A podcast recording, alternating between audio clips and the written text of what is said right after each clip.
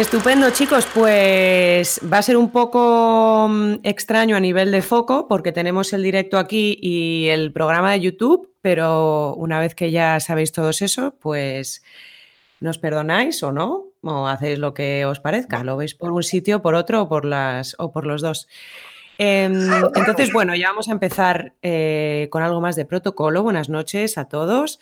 Bienvenidos un domingo más al Club de los Cinéfilos Muertos. Hoy, gracias a Dios nuestro Señor, me he podido librar de mis compañeros que normalmente hacen el programa conmigo, Guillermo González Lanchares, Mitoa, Edgang y mm, creo que me acabo de inventar su apellido, ¿eh? ¡Ole! ¡Ole Rosa de España! Y mi favorito, que es Rubén Pascual Tardío. Eh, hoy tenemos un invitado con un poco de tos. Eh, eh, que se llama Alejandro Cuenca, pero todos, no vamos a decir esto más porque todos lo conocen como Toro en la industria del cine. Buenas noches, Alejandro. Hola, buenas noches. Muchísimas gracias por estar con nosotros esta noche. Em, Toro es eh, actor y dentro de, eso tiene un valor añadido, como yo le comentaba, que es que además es especialista. Eh, vamos a repasar todo el espectro de, tu carrera, no solo lo que se refiere a la, parte de stunts, pero obviamente como esto es algo pues muy especial que no podemos hacer todos los actores, pues a lo mejor nos detenemos un poquito en eso porque creemos que es algo muy curioso de lo que al menos nosotros no estábamos muy informados y creemos que nos puedes aportar datos muy interesantes en ese sentido. Te dejo hablar ya para que, nos cuentes eh, un poquito tu trayectoria y cómo, cómo empiezas a, ser actor. Bueno, primero de todo, eh, es buenas noches a todos. Eh, no sé dónde mirar. no pasa nada, donde te apetezca. Perdón por la tos, estoy un poco resfriado. bueno, ¿cómo empiezo? ¿Cómo? Bueno, primero, me estoy escuchando mi propia voz. ¿Eso es normal? Bueno, mientras no nos digan nada nuestros chivos expiatorios online, creo que no pasa nada, ya nos lo harán saber. Vale, ok. Bueno, pues empiezo en el mundo del cine como especialista, como tú bien decías. Y bueno, Después de unos años, estoy haciendo un poco de resumen, decidí formarme como actor. Porque realmente era mi sueño desde que era pequeño. Ser actor y poder hacer las escenas de riesgo. Y básicamente, bueno, básicamente es, es, el super resumen. ¿Tenemos los dos los, el volumen del móvil bajado? A ver. ¿Ahora? Vale, bueno. Eh, vamos a ver, Guillermo nos dirá, Guillermo es, eh, yo siempre le llamo el guardián de la magia, el que nos está informando si las cosas técnicas van bien. Eh, ahora nos dirá si se, ha, solucionado. Vale, decimos entonces que empiezas como especialista, luego te formas como actor porque era tu sueño. Y eso de, comenzar como especialista, ¿cómo sucede en concreto? O sea, ¿cómo, ¿cómo te surge esa primera oportunidad? Bueno, empieza porque yo estuve muchos años eh, compitiendo en gimnasia, más concretamente en trampolín. Formé parte del equipo nacional durante 20 años. De ahí salté al Cirque du Soleil, eh, cinco años y medio. Entonces fue realmente en el circo, en Cirque du Soleil, donde, donde ya empecé a, digamos, a hacer mis primeros vídeos, mis primeras demos de, de stand, de especialista, y empecé a, digamos, a buscar contactos, ya que estaba haciendo la gira en Norteamérica y aprovechaba la coyuntura y entre Estados Unidos y Canadá pues empecé eso, a hacer contactos y, y bueno, y una cosa llevó a la otra y, y, cuando ya decidí acabar con el circo después de cinco años y medio. Me volví a Barcelona y, empecé a buscar y encontré una empresa y, y bueno, ya empecé a hacer mis primeros pinitos, digamos. Oye, y escucha una cosa, em, ¿no coincidirías por, nosotros tenemos un grandísimo amigo que se llama Sixto Abril, eh, ¿no coincidirías con él en el circo? Porque él ha trabajado en Cirque du Soleil y, ahora forma a, los artistas que trabajan en el circo. Eh, digo, Mundo, Mundo es un pañuelo, igual os, conocisteis. No me suena. Sixto Abril Ado se llama. Em, ¿Qué es? ¿Él es acróbata también? Sí, sí, al que en cualquier caso mandamos un saludo enorme. Ok, no lo conozco. Yo estuve en el show. ¿Sabes lo que pasa? Que para los que desconozcan esto, Cirque du Soleil es la compañía y dentro de la compañía tiene diferentes shows. Sí, muchísimos distintos, sí, sí, sí. Hay como, ahora mismo concretamente creo que hay 20 o 22 shows diferentes en todo el mundo. Claro. De los cuales hay unos que son touring shows que se reparten, em, bueno, van viajando por todo el mundo. De hecho, el que estaba yo se llama Dragon, bueno, se llamaba Dragon, que no existe, em, era uno de ellos. Y luego están los eh, shows permanentes o los permanent shows, que son los que están en Las Vegas. En Orlando había uno también. Y entonces, claro, conozco mucha gente, pero no, no, no todo el mundo. Y en este caso, pues no, no, no lo conozco al chico este. Bueno, no pasa nada. Era porque imagínate que sí y menuda casualidad. No, claro, claro, claro. podría ser. Eh, vale, y bueno, ¿por qué era? ¿Te acuerdas de algún momento en concreto? Porque dices, era mi sueño desde pequeñito. ¿Alguna película que te marcara, alguna escena? Eh, ¿Recuerdas algún momento de darte cuenta de que ese era tu sueño o simplemente siempre estuvo allí?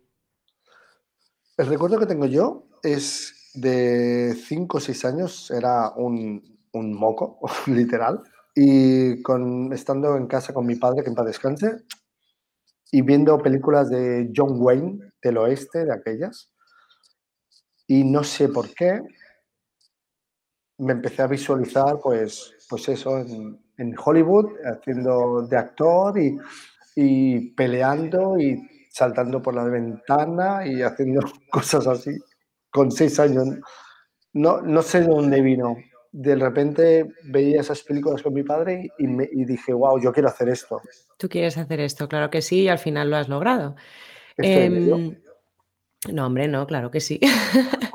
Lo que pasa es que queda camino por recorrer, pero de momento mantenerse, mantenerse, que es muy difícil. Y por ejemplo, como actor, porque luego dices, pues me formo como actor, Em, ¿Tú tienes algún tipo de preferencia por una técnica u otra? Esto que, ya sabes que se llaman, eh, ¿eres un actor de método ah, o, no? Em, ¿Cómo te gusta trabajar un personaje? Eh, no me considero un actor de métodos, como dices tú. Em, simplemente supongo que mm, a la vieja usanta, ¿no? Un poco de, me dan el guion, me, explican un poco el, personaje o no, porque a veces no me explican, me dicen, este es el personaje, eh, tú mismo. y, simplemente cuando, eh, cuando pasa este caso, bueno, pues según cómo sea el personaje, sí que tiro un poco de referencias de, de otras películas, otros actores, otros personajes entonces intento pues hacer con un poquito de mezcla, ¿no? Un poquito de, o mezcla, mezcla coger alguna idea y luego aportar yo algo personal. Perfecto. Perfecto. Em, vale, pues así te preparas exclusivamente como actor. Y por ejemplo, em, tenemos mucha curiosidad por saber cómo te preparas como especialista en dos sentidos. Tanto me imagino que eso tendrá algún tipo de mantenimiento diario, pues como cualquier profesional tiene que, tiene que estar al día y, mantener sus habilidades, sus capacidades.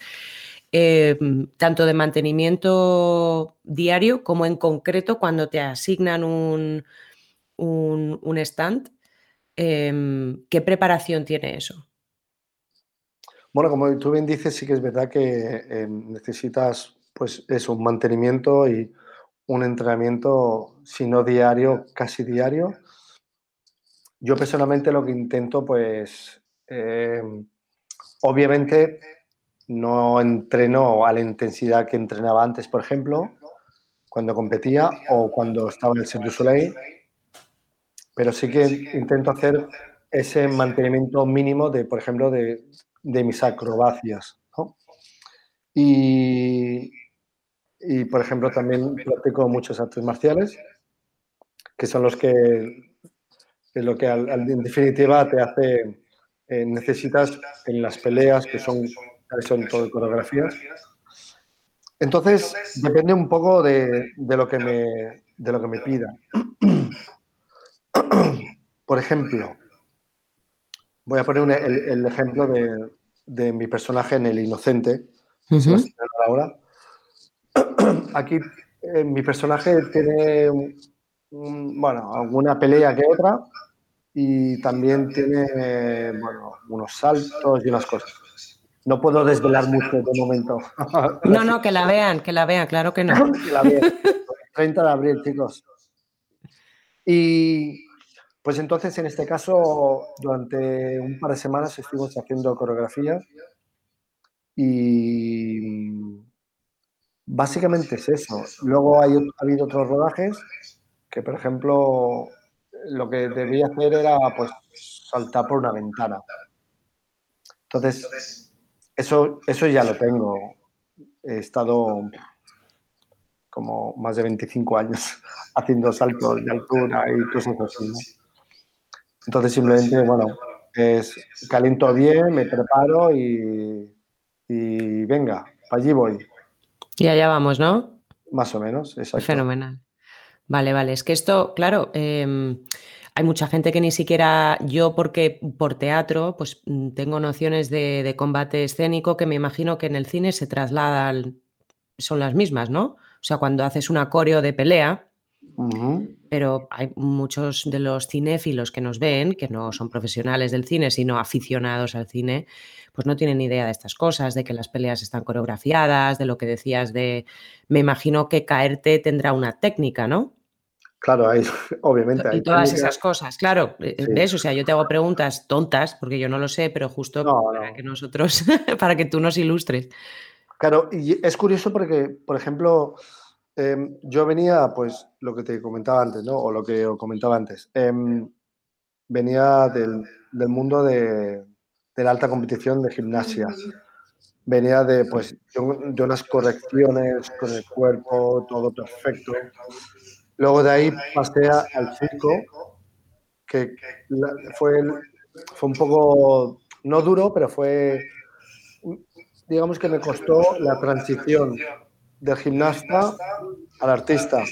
Entonces, Muy interesante. Sí, que es, es, una transición, parece una tontería, pero para nada, no, no. Acostumbrado, pues eso, a competir ante los jueces y todo reto, todo ahí estirado y de repente, pues hacer ahí, y, ¿sabes? Y movimientos en el aire, enseñando a la gente, es diferente.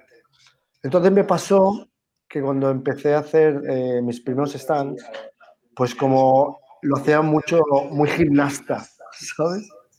Una caída, pues wow, lo marcaba y todo, la caída, todo perfecto. Y me decían, no, no, no, toro así no. O sea, muy bien, pero disimula un poco. Claro. Entonces, al principio era un poco así, era un poco cómico porque, claro, lo hacía todo bien, me saltaba de las ventanas, me tiraba de los coches, todo rodando, todo perfecto. Pero tienes que meter ese, ese acting de, pues ¿no? De, de personaje. De que le ha pasado a alguien normal. Exacto. De, claro. normal, exacto, exacto. Dentro de que James Bond no es normal, pero James Bond es más normal que un gimnasta de élite. Eh, eh, exacto, equilicua. Eso exacto. Es. Entonces, Lo que no es normal es que él nunca se despeina y siempre está planchado. Es, sí, bueno, Pero bueno eso ya es que es, es, es 007. Sí, cosas, bueno, cosas de cine. Y por ejemplo, ¿qué es lo más peligroso, lo más arriesgado que te ha tocado hacer en cine como especialista? Eh, lo más peligroso. Pues recuerdo, por ejemplo, en el, en el rodaje de, ¿cómo es? De Picasso, de Genius, que habían muchas explosiones. Y una de ellas me tocó muy, muy cerca. Pero muy cerca es muy cerca. Sí, sí. Tan cerca que cuando rodan acción, a los cinco segundos, ¡boom! Petó eso. No me lo esperaba, no me esperaba una onda explosiva tan fuerte y me llegó a tirar al suelo. Claro, y esto enlaza con, bueno, es que hay muchos especialistas, bueno, también actores, pero eh, desgraciadamente que, tienen lesiones muy graves. Em, Buster Keaton, que no era como tú, era un genio y un actor y un no, meramente especialista, pero casi la palma en varias ocasiones. ocasiones. Em, a ti esto, pues por ejemplo, el tema de la seguridad en el trabajo y hasta qué punto se puede evitar o planificar o prever. Eh, cuéntanos un poquito qué opinión te merece, qué, experiencias has tenido, etcétera. Hasta donde puedas, ¿no? Sin, poner. Sí, sí. Primero te voy a decir, Buster Keaton es el. O sea, el Dios. Buster Keaton igual a Dios, deidad. Mis respetos porque estamos hablando de, de los años 30, 40. Sí, sí. Eh, Cero seguridad, cero colchonetas, cero cables, cero, o sea, nada. Nada. Era un monstruo. Un monstruo. Sí, señor. O sea, mis respetos. Un dios. Eh, dicho esto, eh, obviamente lo primero es la seguridad, obviamente. Y muchas veces están los coordinadores que, bueno, en general, pues son muy profesionales y se dedican precisamente a eso, a que, los especialistas, cuando vayan a hacer una, una, acción, que todo esté bien organizado, si hay colchonetas que estén bien puestas, si hay cables que estén bien enganchados, todo, ¿sabes?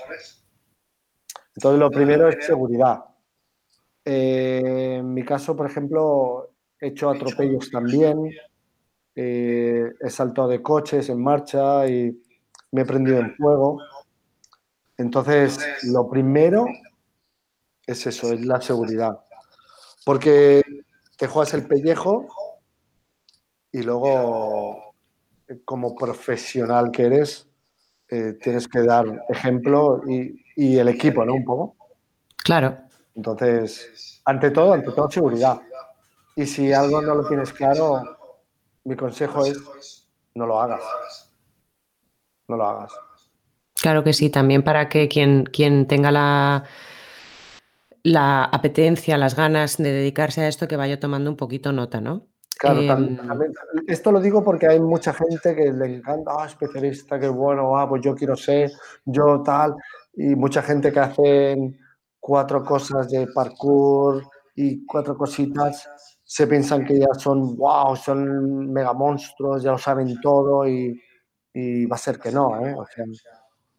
yo llevo casi 30 años y es el día de hoy que voy a hacer una acción así y, lo calculo todo bien, me lo preparo, y, ¿entiendes? O sea, y con seguridad. Entonces, y no es lo mismo en una acción que te tiras de una silla eh, a 20 centímetros al suelo que saltar de un edificio 20 metros a un airbag o saltar de un coche a 60, 70 por hora o yo, ¿sabes? Vale, y justo a raíz de eso, yo me imagino que estás antes justo de saltar de ese edificio, 20, eh, caída de 20 metros a un airbag, lo que acabas de describir. ¿Qué se te pasa a ti por la cabeza? ¿Te encomiendas a, o no? ¿No piensas nada? ¿Qué tienes en la cabeza? ¿Y cómo alcanzas ese estado de, concentración que tú necesitas eh, justo antes de, hacer esa escena de riesgo? En mi caso, em, una cosa buena que tengo, eh, vengo del mundo de competición, del mundo de la gimnasia donde en 30 segundos, literal, eh, me jugaba un campeonato del mundo, un campeonato de Europa, un puesto en unos Juegos Olímpicos. De ahí saltas al Cirque du Soleil, donde te están viendo 3.000, 4.000, 6.000, 8.000 personas, te estás jugando el pellejo y, y encima te queda espectáculo. Entonces, una cosa buena que tengo es que tengo muy bien aplicada la concentración. Y lo que hago, dices en este aspecto, pues es visualizo primero, obviamente me, me cercioro que todo esté bien, en este caso tengo saltas de 20 metros, que el airbag esté bien, que eh, donde tengo que saltar pues no haya nada en el suelo, no haya nadie, no, ¿sabes? Bueno, y de ahí pues simplemente me intento relajar y, simplemente, bueno, lo he hecho mil millones de veces, pues una vez más. Confías en que es una, una, vez más de tantas que lo has hecho y que te has preparado y que has entrenado, ¿no?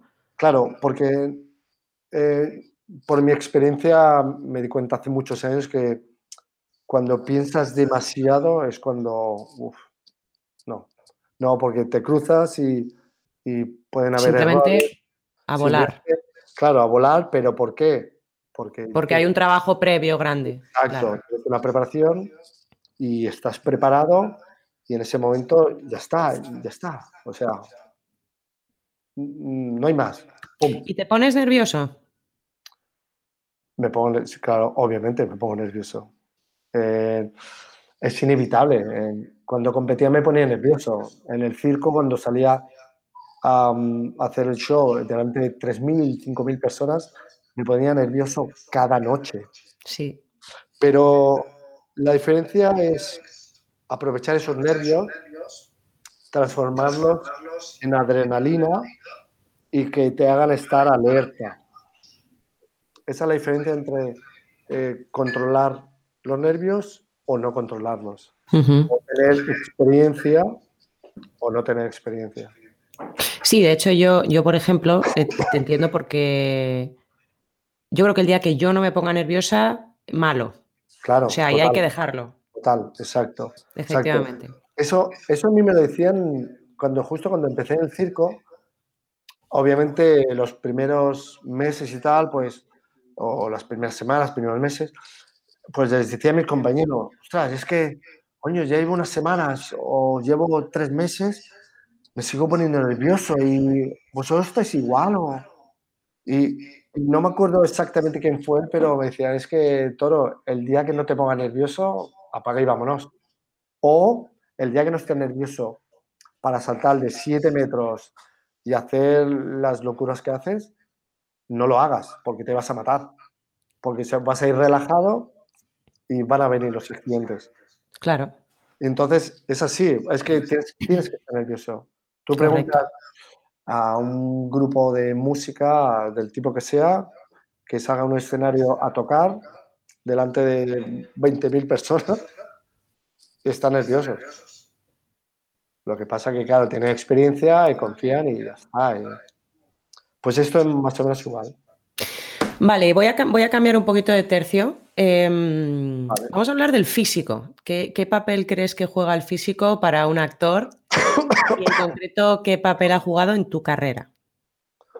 Bueno, mi físico. Em, ¿Qué papel ha jugado? Bueno, no sé si por suerte o por desgracia, no sé.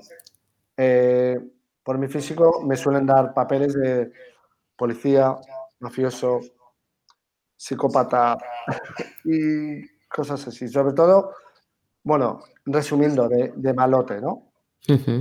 Entonces, al principio sí que, soy sincero, em, me quedaba un poco de, oh, me daba rabia de, ostras, es que siempre me encastillan aquí, ¿no? De malote, de policía, de mafioso, no sé qué. Entonces me empezaron a decir, Toro, no seas tonto y aprovechalo. Entonces, tienes un físico, eh, eres grande, eres fuerte, te mantienes, em, aprovechalo. Claro. Entonces cambié un poco el chip, ¿no? Dije, ostras, pues, Pues sí, pues ¿qué hay de malo, no? El que me den papeles de malote de policía o de... Para nada, si queremos trabajar, ¿no? Exacto, yo quiero trabajar, quiero tener una continuidad y, y, de hecho hay muchos papeles de malotes que son geniales. Oh, bueno, para mí mis favoritos, te diré, ya no, tal margen, pero el villano me, me, interesa más en general. Pero mm, fantástico. Voy a hacer una pequeña pausa en las preguntas porque no hemos saludado a todo el mundo que se está uniendo em, en el directo de Instagram, que no hace más que crecer y crecer y crecer. Queremos decir hola eh, y muchas gracias por, estar aquí. Eh, antes de que continuemos con la entrevista, hemos hablado ya de esta pregunta, si es que yo las silvano unas con otras. Eh, vamos a pasar ahora a hablar de ¿qué proyectos, hasta donde puedas decir, porque esto también es delicado, tienes entre manos ahora? ¿Con qué estás ahora? ¿Nos puedes avanzar algo? Em, sí. Bueno, ahora mismo, por ejemplo, estoy esperando, hice un casting, eh, estoy con una representante que firmé hace casi dos meses. Eh, se llama Stephanie Ripstein. De, de, aquí un saludo, un beso. Eh, Hice un casting para una serie, no puedo desvelar nada. Claro, no, no. Estoy esperando, a ver si hay suerte, cruzamos los dedos.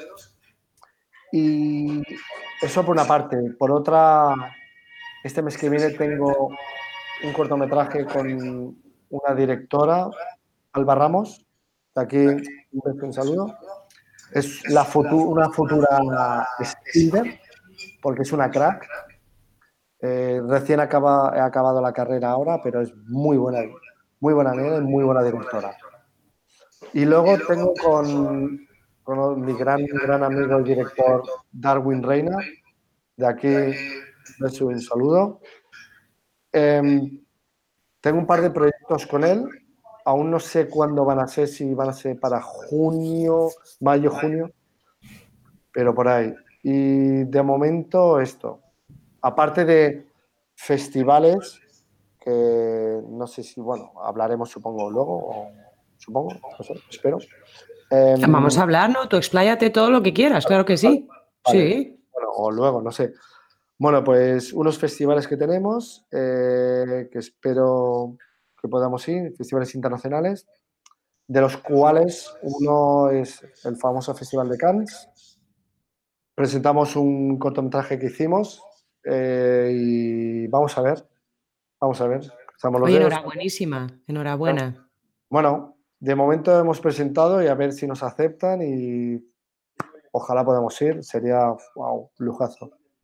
Y luego, en agosto, Festival de aquí en Barcelona, San Andrés de la Marca. Y luego en septiembre, Festival de Hospitalet. Eh, va a ser el primer festival internacional de Hospitalet que precisamente mi amigo Darwin Reina es el, bueno, es el, el manda más, es el dire de, de, este evento y pinta muy bien. Y a grosso modo, de momento, eh, esto es lo que hay, de momento. Jolín, pues no te quejarás, ¿no? Un montón de cosas. No, Bueno, siempre, quiero más, la verdad. Siempre, siempre, claro, hombre. Pero bueno, en la próxima entrevista que te hagamos, eh, el año que viene ya nos hablas del Oscar nos hablas del EMI, eh, y ya vamos viendo esas, esas cositas, ¿no? De momento, de momento espero hablaros pues, de un Gaudí, ¿no? De momento, Gaudí, también. Gaudí Goya, y luego ya, pues, que vengan los Oscars. Claro, claro que sí. Ah, y quiero aprovechar también para deciros a todos eh, del directo, por favor, cualquier pregunta que tengáis, nos la hacéis, que las vemos por aquí, por, todos los chats. Aquí saludo eh, a mis seguidores, se están conectando y estoy viendo, pero no, no puedo conectar a... es que son muchos, Toro, tienes muchos, tienes muchos fans. Sí, bueno, bueno. Em, vale, estupendo. ¿Qué más preguntillas teníamos por aquí? Ah, sí, fíjate que estábamos hablando de los Goya, de los Gaudí, de los premios. Eh, ¿Tú cómo, si tuvieras que dar una opinión sobre el estado del, cine español, em, que bueno, sé que es un tema muy amplio, pero tenemos tiempo, vamos muy bien de tiempo. Em, ¿Cómo te parece que está la situación? ¿Y qué crítica constructiva o, oye, destructiva? Aquí estamos abiertos a todo tipo de conversaciones, ¿eh? pero siempre quizá es más prudente, constructiva, pero yo, nosotros asumimos cualquier cosa. Harías al, estado de, la industria, digamos.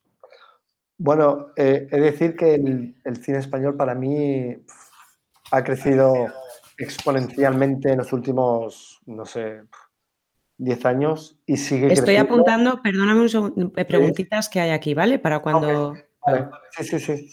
Decías entonces. Pues decía esto que para mí el cine español hace igual 15 años, 20 años, no sé, em, no estaba tan bien visto, a lo mejor, o se tenía, bueno, como más encasillado en, en tipo, un tipo de películas muy específicas y de repente empiezan a salir directores jóvenes con ideas nuevas y, ha sido el...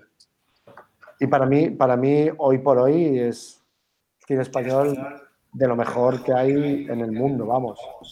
Yo creo que no, no tiene que envidiar a Hollywood, aunque sea eh, lo típico, ¿no? Hollywood es el, pues la meta, ¿no? De, el, icono de, todos los actores y actrices, pero realmente está en una serie, una película española, ya sea mm, La Casa de Papel, Sky Rojo que se acaba de estrenar de David Victoria.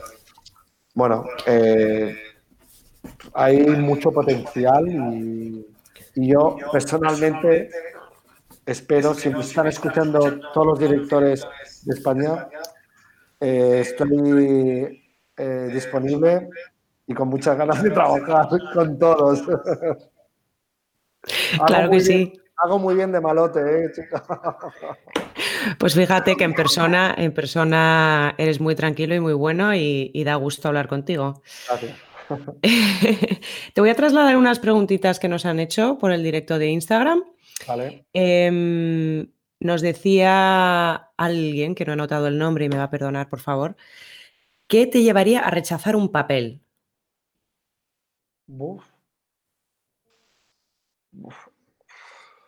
Wow. Buena pregunta, ¿eh? Pues supongo que, que no me convenciera nada o que viera que es, no sé, un, un insulto a algo concreto o que, o que éticamente viera que no, que no, no, yo por aquí no paso, no sé. No me, no me lo he planteado, porque realmente para mí cuando me dan un papel, aunque no sea el tipo de personaje al que estoy acostumbrado, me, precisamente me gusta porque son como nuevos retos para mí. Claro. Entonces, llegar a rechazar un papel tiene que ser por circunstancias bastante importantes, gordas, no sé. Vale, pues, pues directores ya sabéis que este chico no rechaza eh, trabajo, que es un lujo. En, principio, no. En, principio. De momento. En principio no. Em, vale, nos decía, ahí sí que he estado un poquito más avispada y he apuntado, eh, Jordi Rocaspana. Eh, espero estar diciéndolo bien, Jordi. Eh, ¿qué, priorizas? ¿Director, guion o papel? Imagino que a la hora de, elegir un proyecto. buenas preguntas, ¿eh? Es que están, están al loro. Wow. ¿Qué priorizo? ¿Director, Director guion, o papel? papel.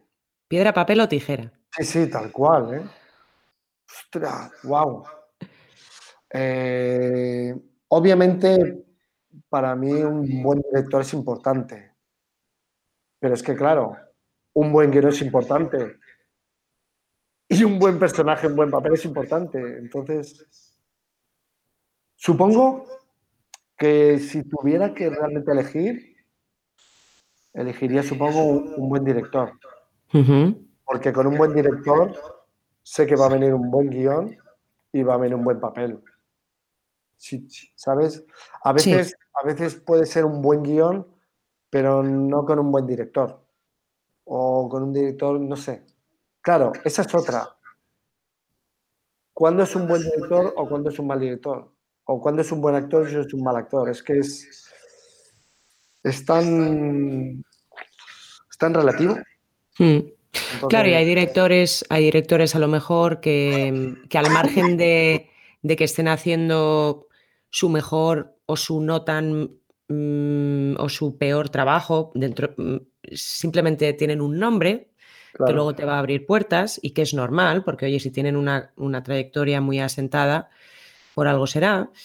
Em, luego hay guiones muy buenos que no están bien dirigidos. Es una preguntita, oye Jordi. Sí, sí. De aquí quiero saludar a Teo, Teo García, que se acaba de, Hola Teo. Un saludo, Teo. Espero que me esté escuchando. Vale, luego tengo aquí otra pregunta que, bueno, yo he dudado un poco si hacértela. Yo te la voy a lanzar. Tú puedes decir, no quiero responder. Esto es una barbaridad, ¿vale? Eh, me mm, preguntan que si estar tan bueno te ha abierto puertas. Oh, wow. Primero claro, tú me entiendes, ¿no? Cuando yo leo esto, eh, digo, ¿qué hago? Fue encantado. Primero de todo, gracias al, al, al, que lo haya hecho o la que lo haya hecho, no sé. Y la respuesta es no. Bueno, bueno, primero que yo no me veo, me veo normal, pero bueno, gracias por el piropo. Y no, no, para nada. Todo lo que he conseguido lo he conseguido porque he demostrado, lo he trabajado y sigo trabajando. no, nadie me ha regalado nada, pero nada, nada.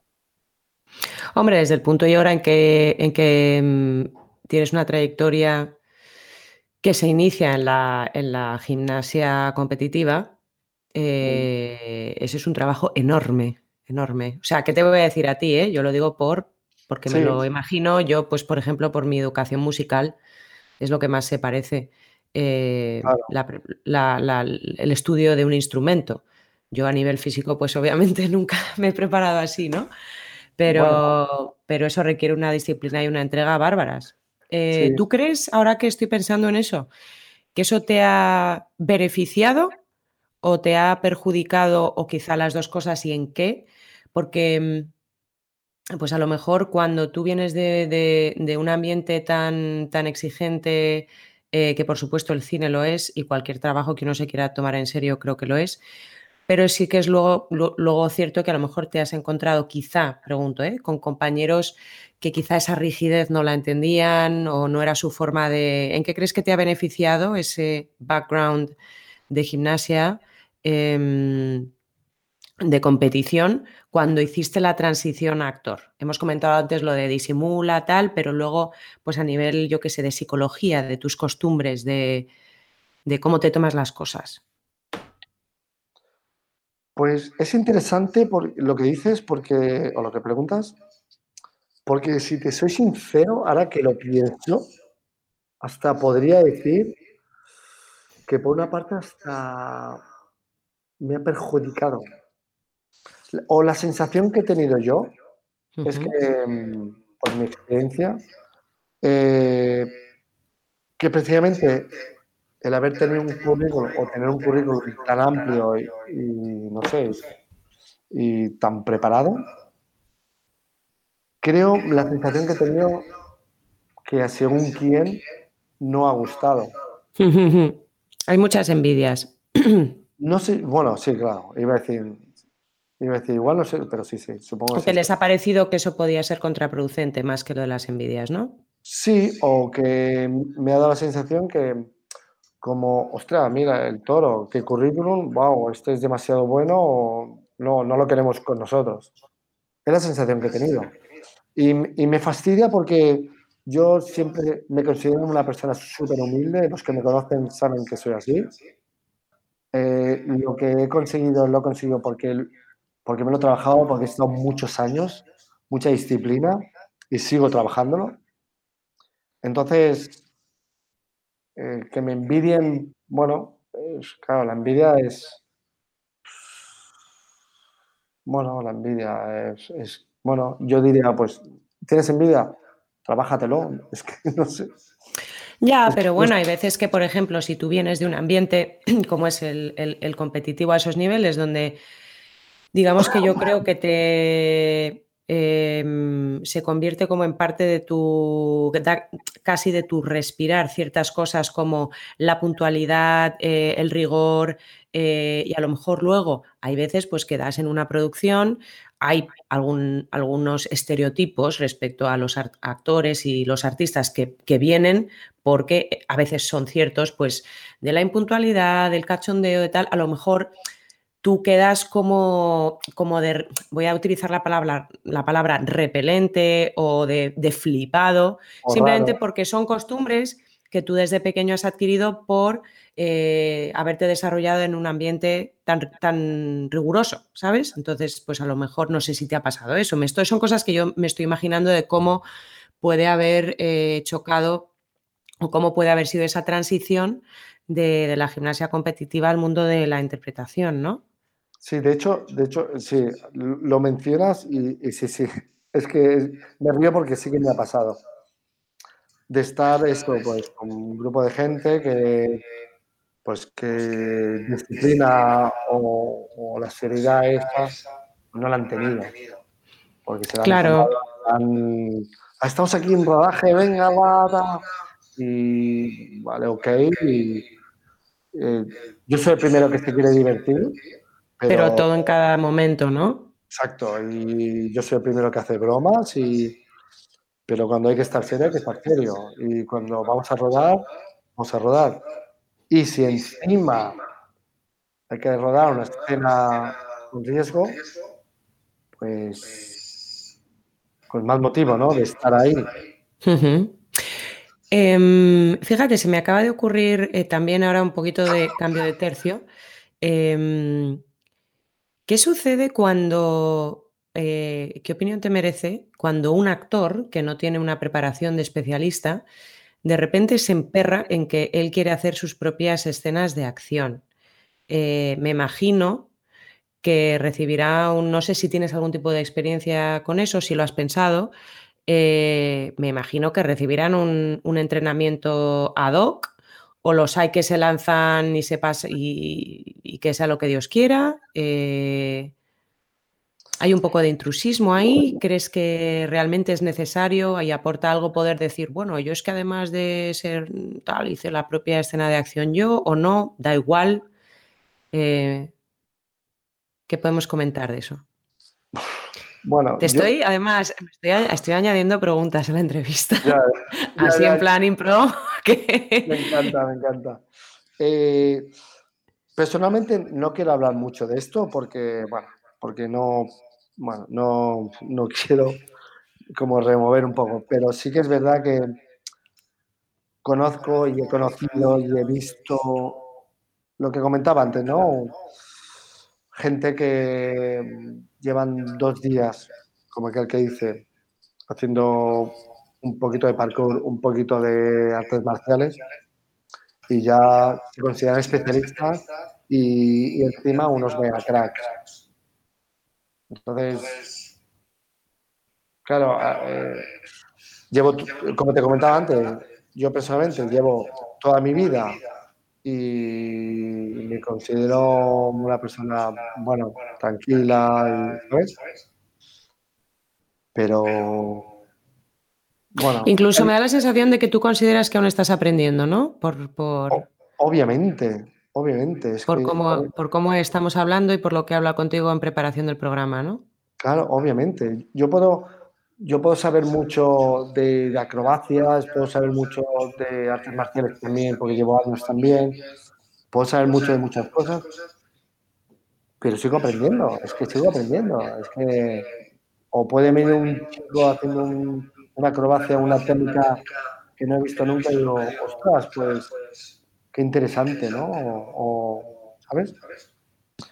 A lo que voy, el resumen de esto es que mm, hay mucha gente que, que se piensan que, que hago una voltereta y ya soy especialista. Claro, yo no pensaría nunca, porque como ni eso hago, pues fíjate, a mí. El problema es que, claro, eh, Así, haces una ah, sí, sí, sí, venga, pues, vale, perfecto, estás preparado. Entonces, luego pasa lo que pasa también. Eh, señores, vamos a ser un poco consecuentes ¿no? con esto. Claro. La gente tiene que estar preparada, preparada de verdad. Claro. Y, no, y, fijarse en lo que ha hecho y fijarse en los currículos, ¿no? Entonces, claro. Bueno, yo lo he visto, lo he vivido, pero ya te digo, no quiero. Vale, pues ya cerramos. Eh, para cambiar un poco la emoción, entonces, por ejemplo, ¿cuál ha sido el papel de los que has hecho hasta ahora eh, que más te ha gustado? Que a ver, es una pregunta un poco tontería porque te habrán gustado muchos por cosas distintas.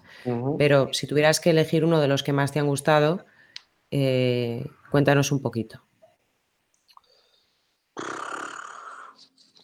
Buena pregunta, ¿eh? También. Me encanta, ¿eh? Pues, hombre, por ejemplo, en, El Inocente, el personaje que hago, por cierto, eh, me llamo Romero en el, en el Inocente y solo puedo decir que soy un malo malote para variar. Ese personaje a mí me encantó pero también grabé un cortometraje con Darwin, Darwin Reina, No Tell se llama. Eh, mi personaje era de Popeye. Me encantó, me, o sea, me, fascinó, me lo pasé bomba con ese personaje, me, wow. En Hoja Marchita hago, mi personaje se llama Rubén Iñaki, un personaje totalmente diferente a lo que estoy acostumbrado es un drama, salgo llorando, bueno, ya lo veréis. Pues disfruté mucho también. No sabría, no sabría escoger uno. No sé. Cada, digamos que cada personaje tiene, algo. No sé, tiene. Y yo es que me lo paso bien con los personajes, no sé. Eh,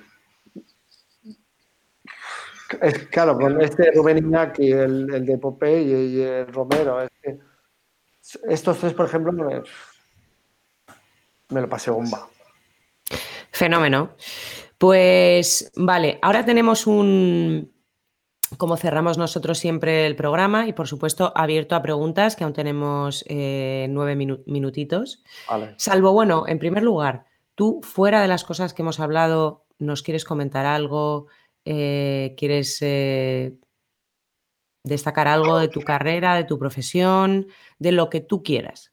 Necesitas, ¿crees que hemos cubierto todo bien? Eh, sí, lo, único, bueno, repetir un poco a, los directores, productores que estáis escuchando, contactarme, que aquí estoy.